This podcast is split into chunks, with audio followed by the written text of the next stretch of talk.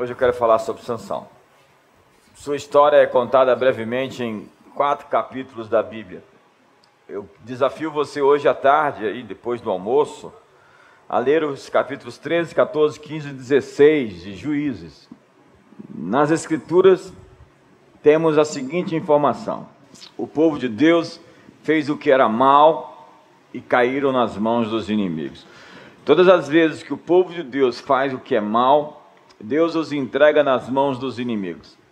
É incrível é, como essa é uma equação, uma matemática exata. Deus, por vezes, usa o açoite do adversário para corrigir o seu povo. E os filisteus, então, dominam sobre Israel. A Bíblia diz ali, no capítulo 15, verso 11, de Juízes, que os filisteus dominavam sobre Israel naqueles dias.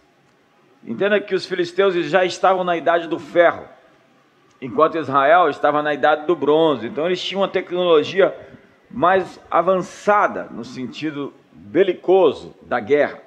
Já havia 40 anos sob o jugo opressor dos filisteus, quando um anjo aparece a um homem em Zorá, da linhagem de Dan, chamado Manoá, cuja mulher era estéreo ele disse que ela daria à luz um filho e esse seria Nazireu, Nazireu de Deus consagrado.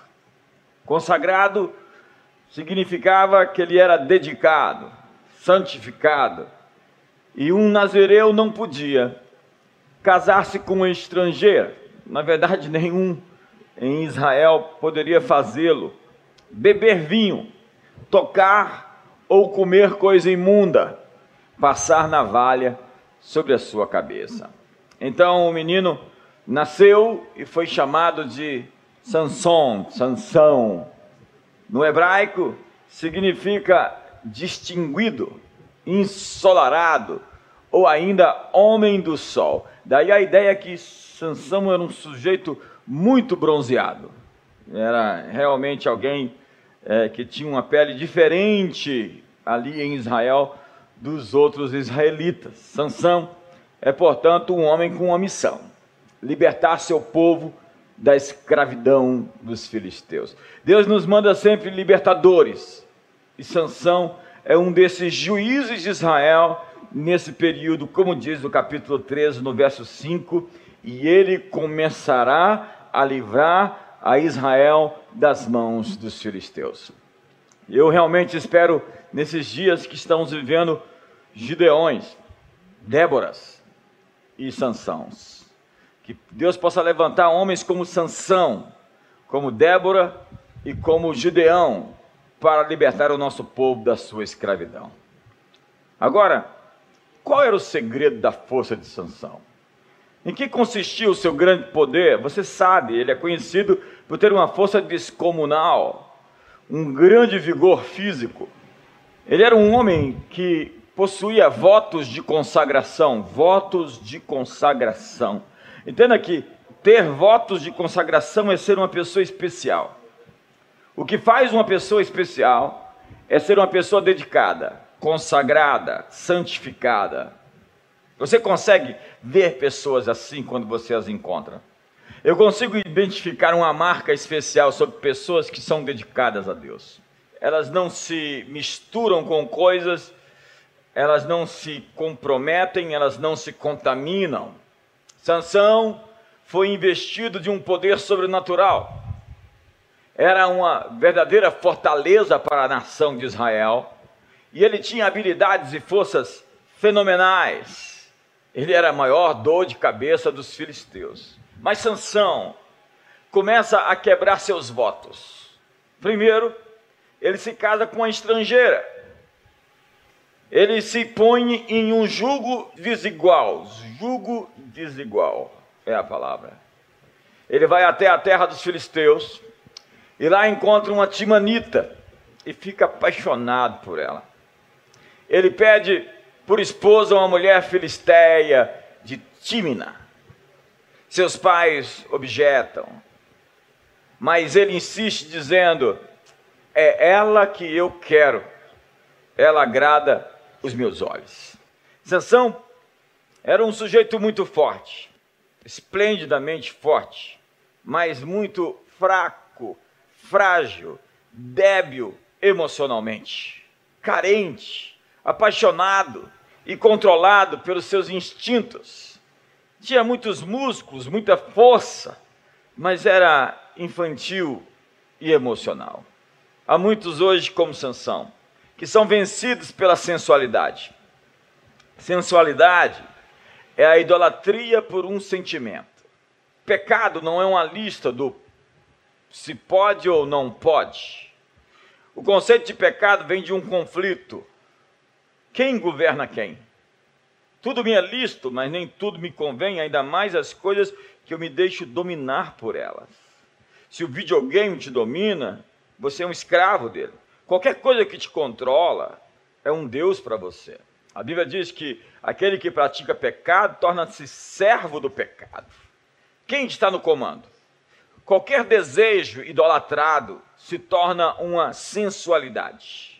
Salmo 25 diz, no verso 12: Ele o ensinará no caminho que deve andar, escolher.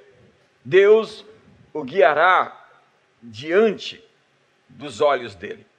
A tua vista te darei conselho, diz o Salmo 32. O temor do Senhor se fundamenta de viver de acordo com o senhorio de Deus. Nós estamos ou sobre o senhorio de Deus ou sobre o senhorio do pecado. Não existe meio termo. Amando a Deus e amando o que Deus ama, e aborrecendo aquilo que Deus aborrece.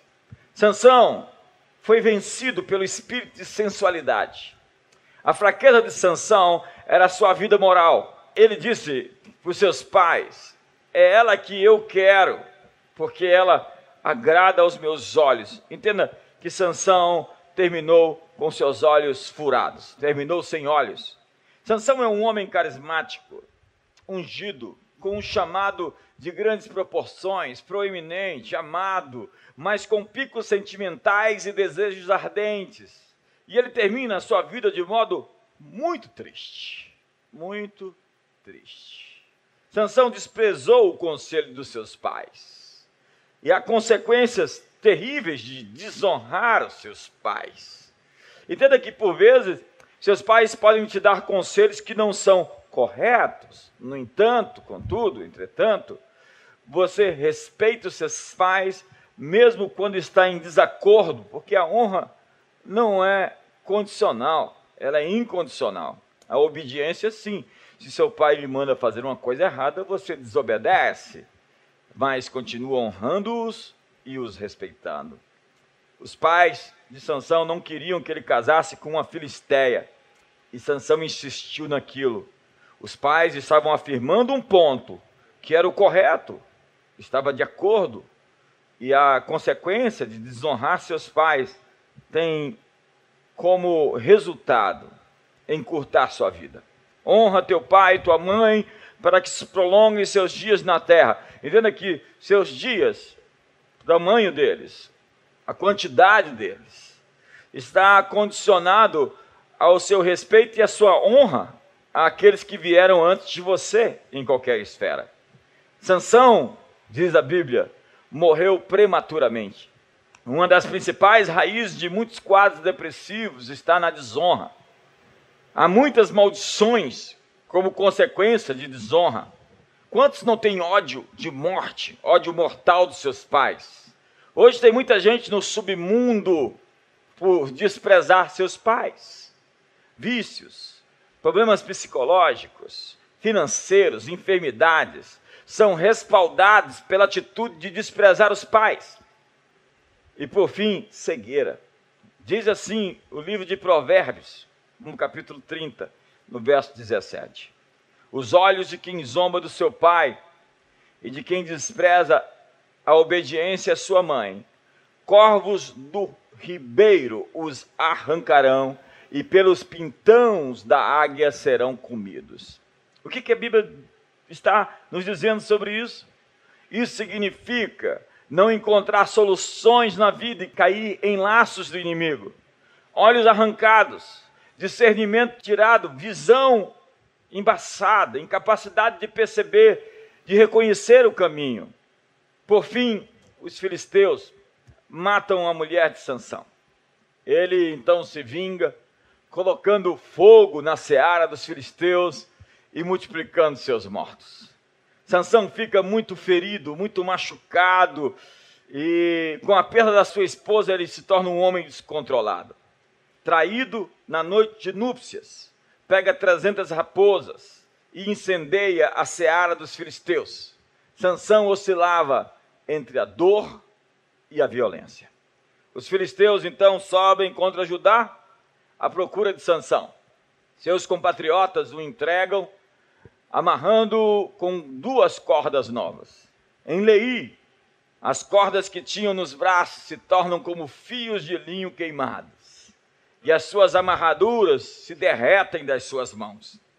Ele encontra uma queixada de jumento e com ela fere mil homens. Sansão é um exército sozinho.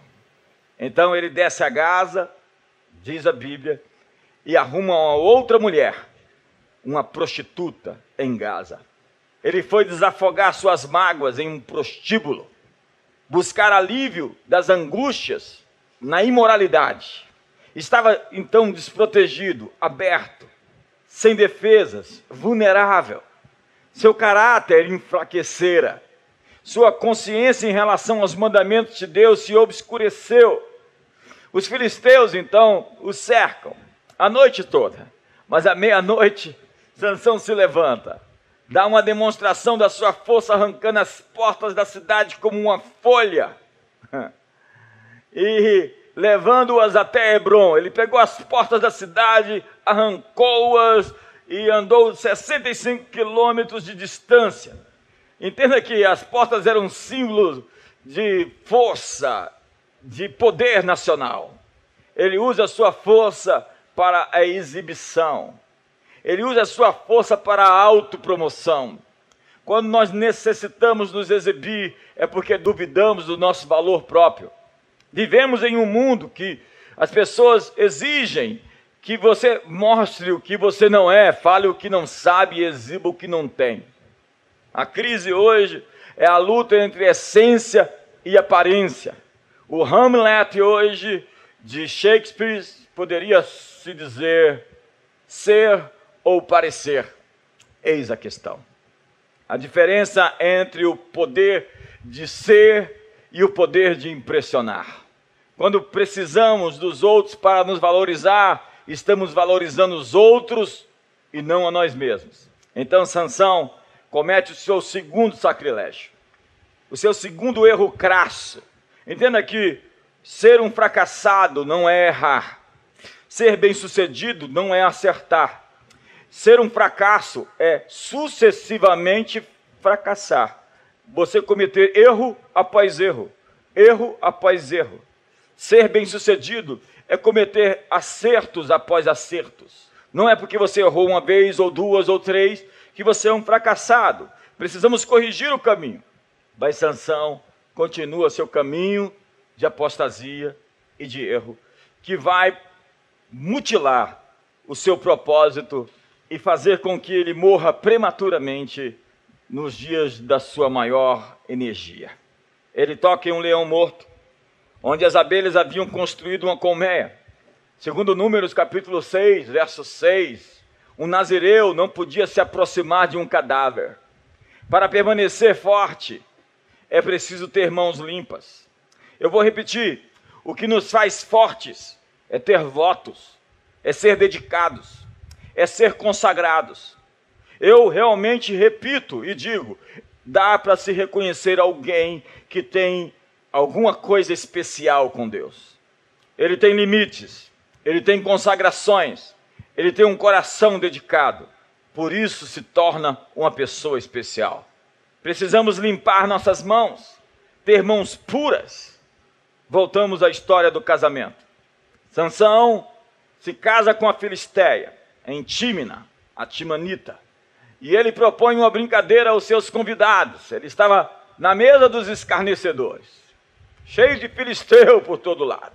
E em Juízes capítulo 14, verso 14, Sansão poetiza. ele faz é, um enigma, a fim de que os seus inimigos possam então decifrá-lo.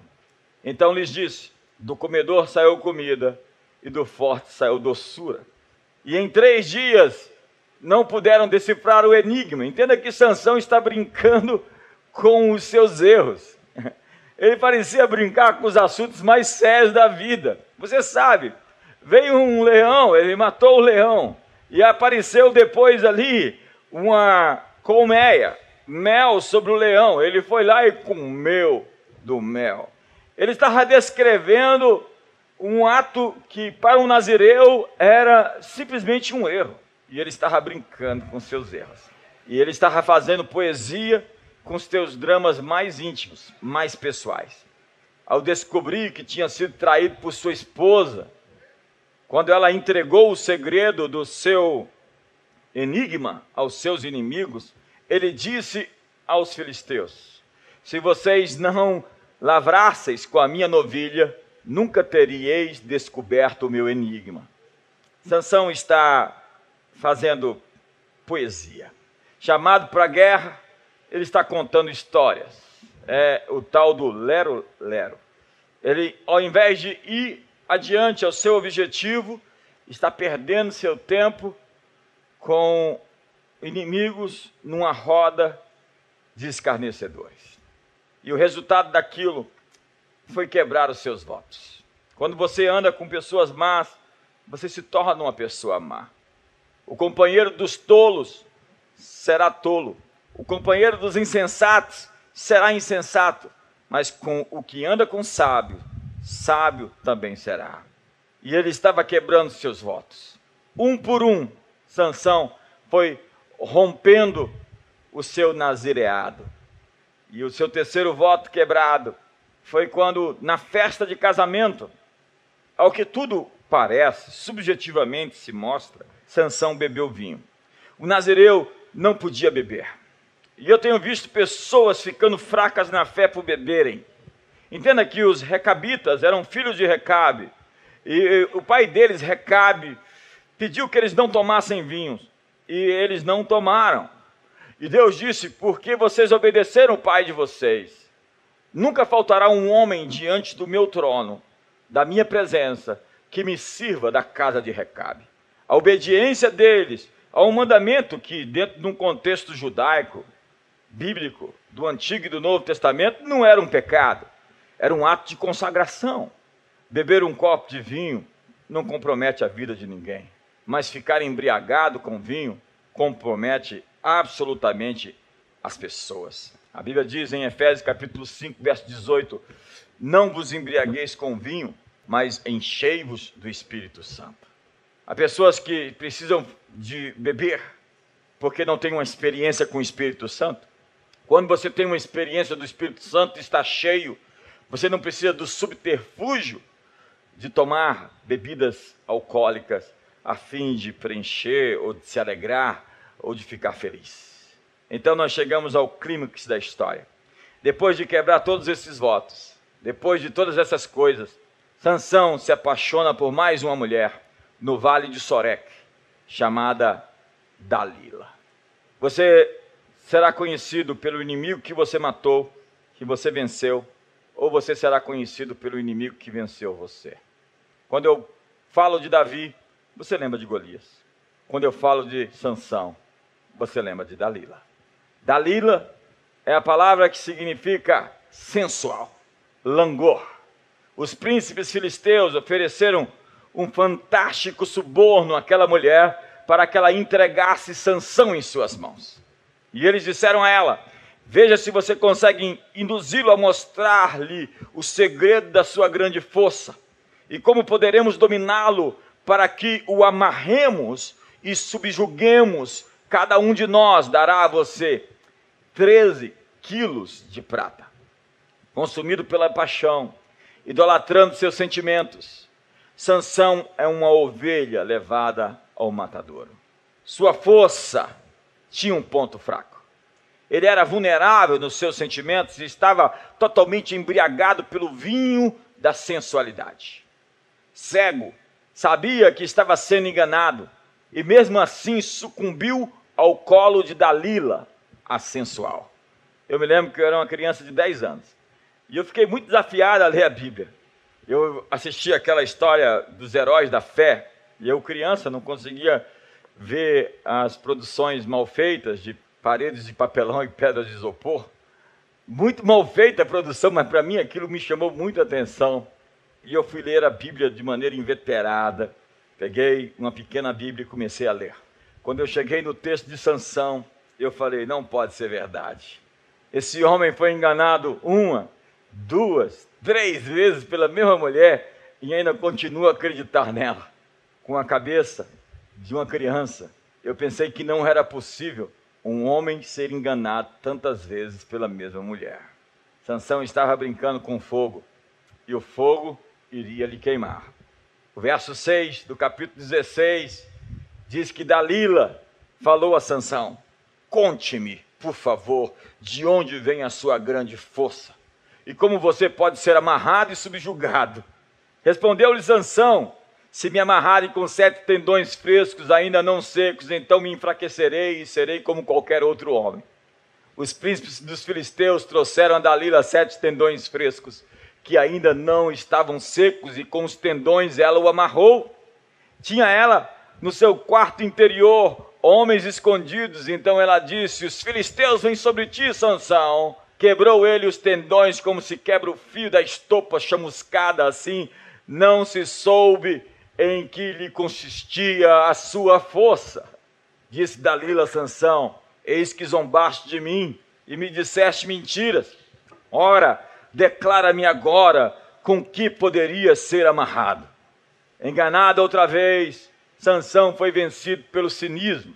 Na noite de núpcias com a Timanita, ela declarou o segredo do seu enigma aos seus inimigos.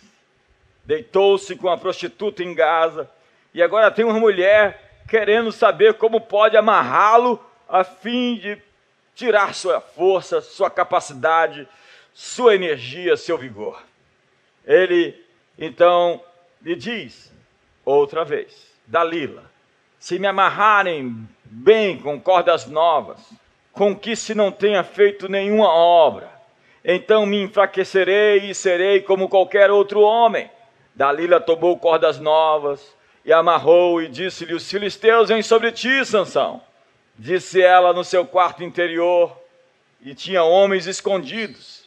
Ele as rebentou de seus braços como um fio.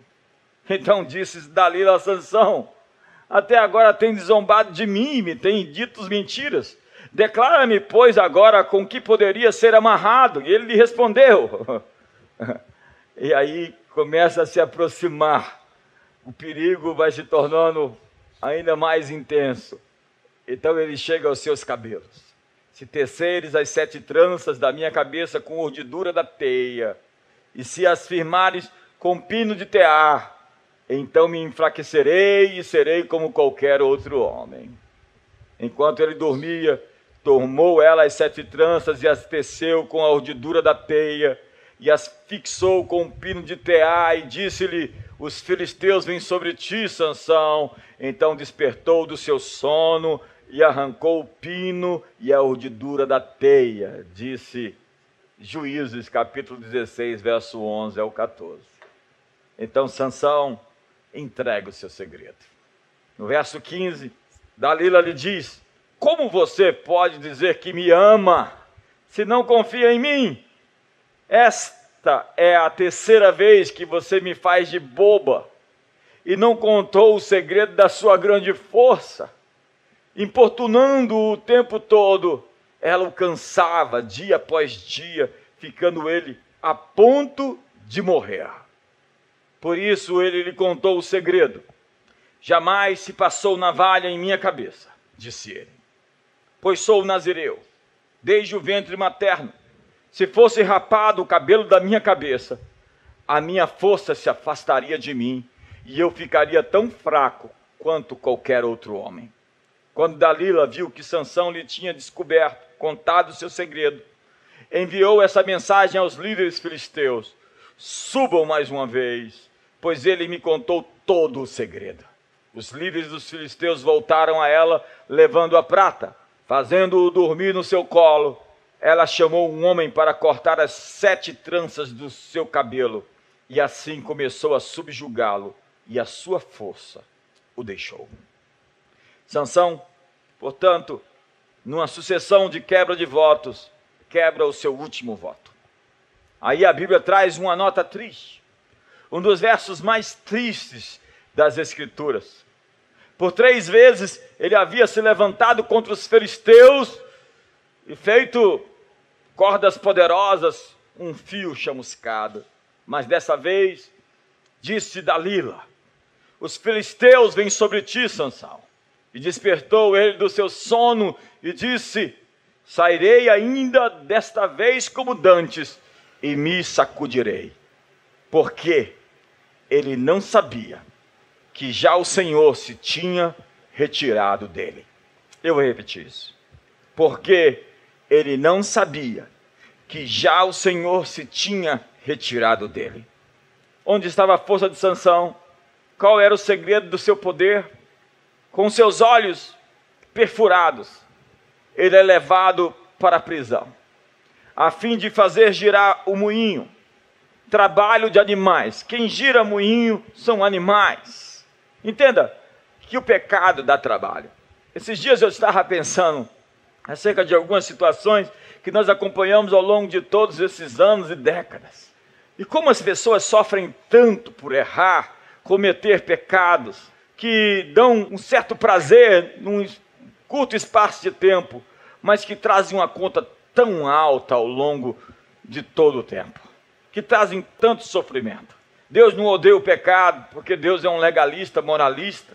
Deus odeia o pecado porque o pecado machuca as pessoas, porque o pecado faz as pessoas sofrerem.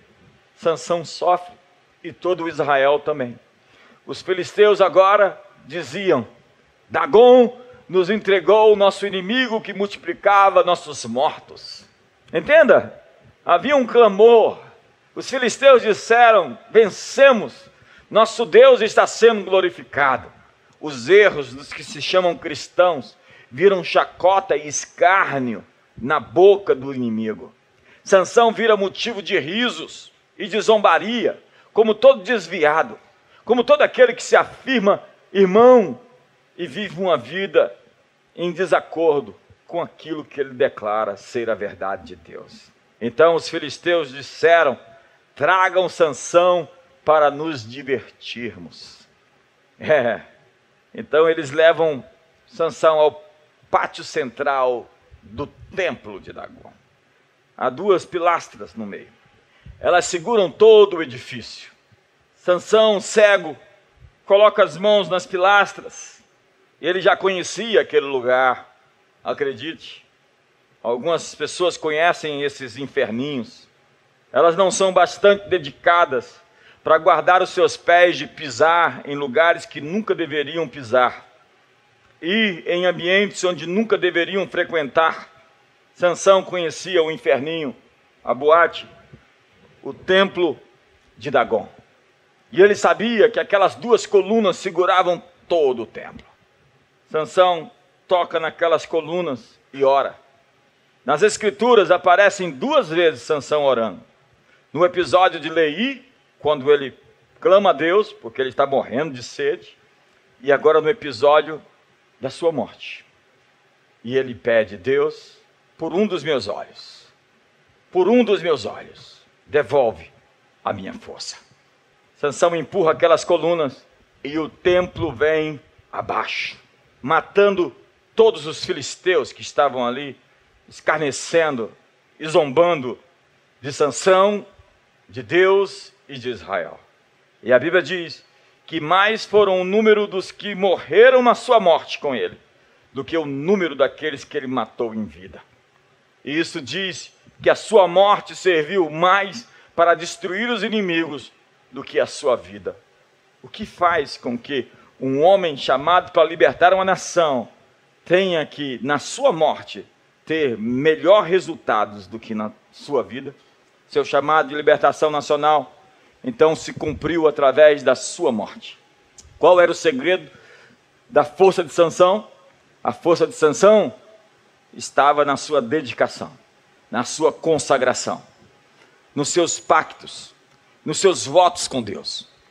Amigos, amigas, não dê a sua força aos estranhos. Não entregue o segredo da sua força aos inimigos. Não quebre os seus votos. Seus votos de consagração a Deus é que faz você uma pessoa especial, uma pessoa forte. Às vezes eu encontro pessoas que dizem para mim: Eu estou me sentindo tão fraco. E eu pergunto: Quais são os votos que você está quebrando? Pessoas frágeis na fé, pessoas pouco profundas, pessoas pouco intensas. Entenda que esse momento emerge, necessita, faz urgir pessoas que guardem os seus votos, os seus pactos, a sua consagração. Eu tenho desafiado pessoas a refazer votos com Deus, a realinhar votos com Deus, a consagrar seus corações para Deus. Jó disse: Eu não poria os meus olhos numa virgem. Como eu poderia fazer isto?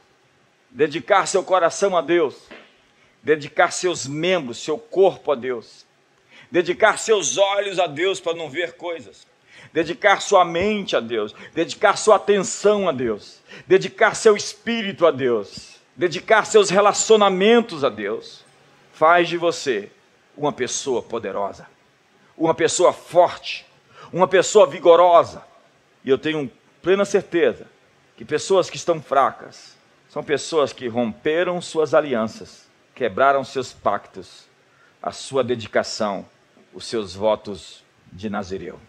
Pai, hoje, em nome de Jesus, eu quero orar por todas essas pessoas que estão nos assistindo nessa manhã e pedir que elas recobrem a sua força e que elas possam viver, viver, viver muitos anos para ver o bem.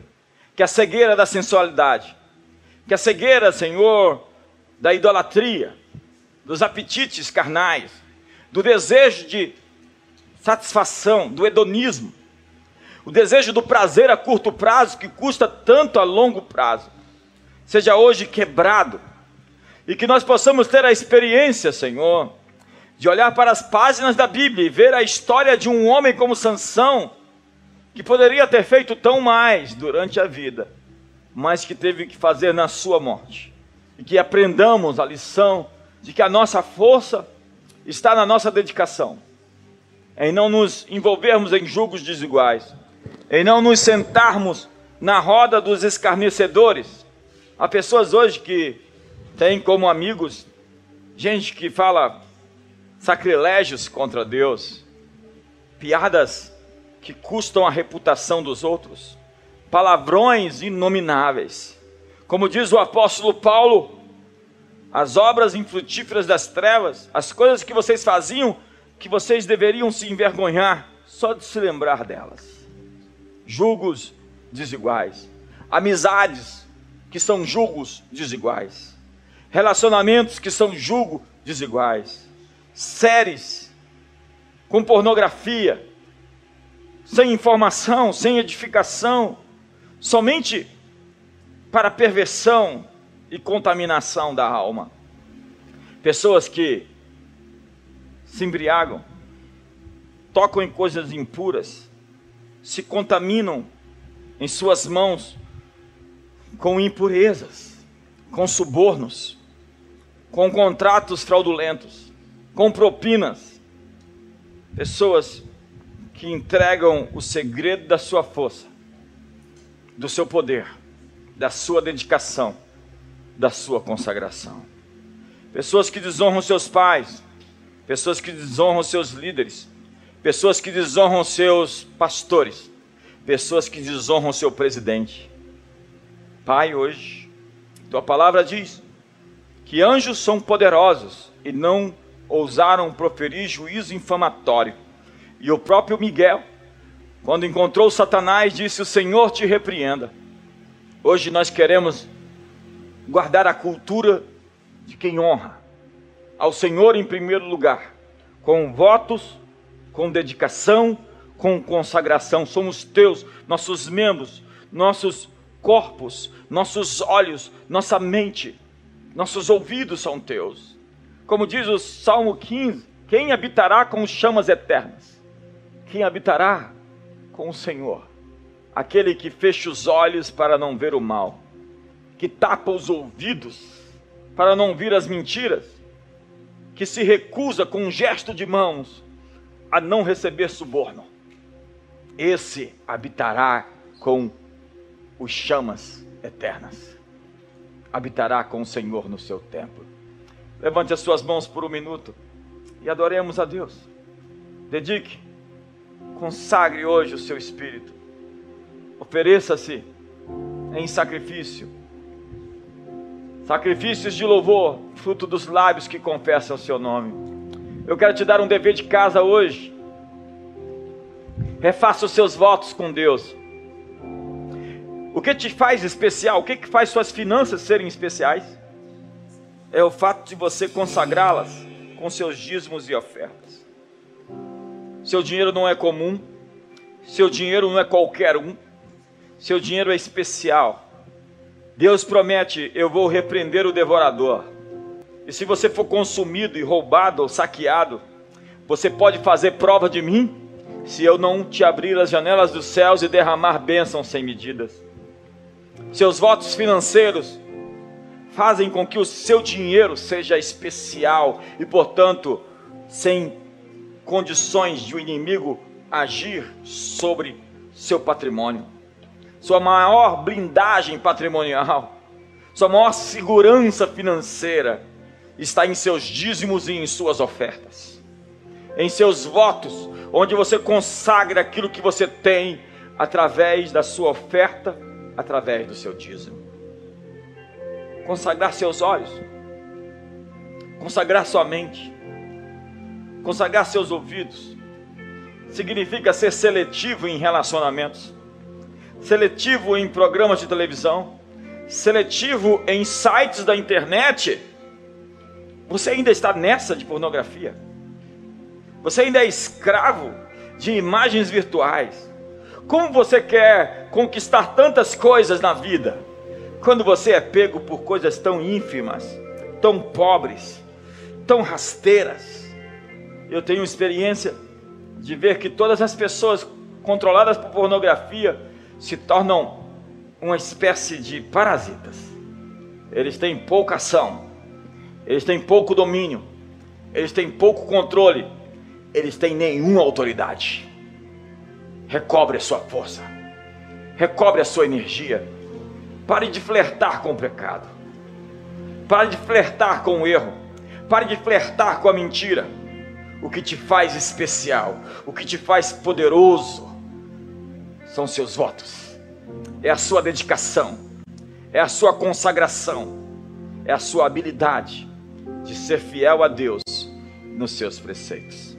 Levante as suas mãos e o adore.